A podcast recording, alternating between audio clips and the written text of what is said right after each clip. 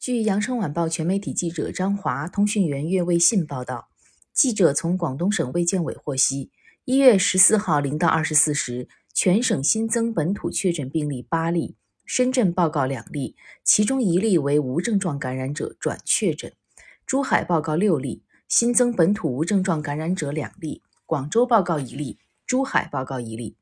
全省新增境外输入确诊病例五例。其中三例为无症状感染者转确诊，广州报告四例，三例来自美国，一例来自伊拉克，深圳报告一例来自日本。新增境外输入无症状感染者四例，均为广州报告，分别来自美国、韩国、马来西亚和孟加拉国。新增出院三例，目前在院二百一十七例。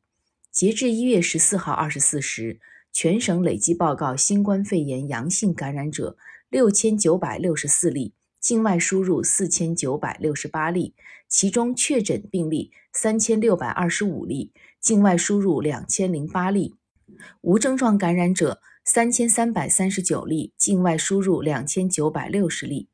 感谢收听羊城晚报广东头条，我是主播朝文。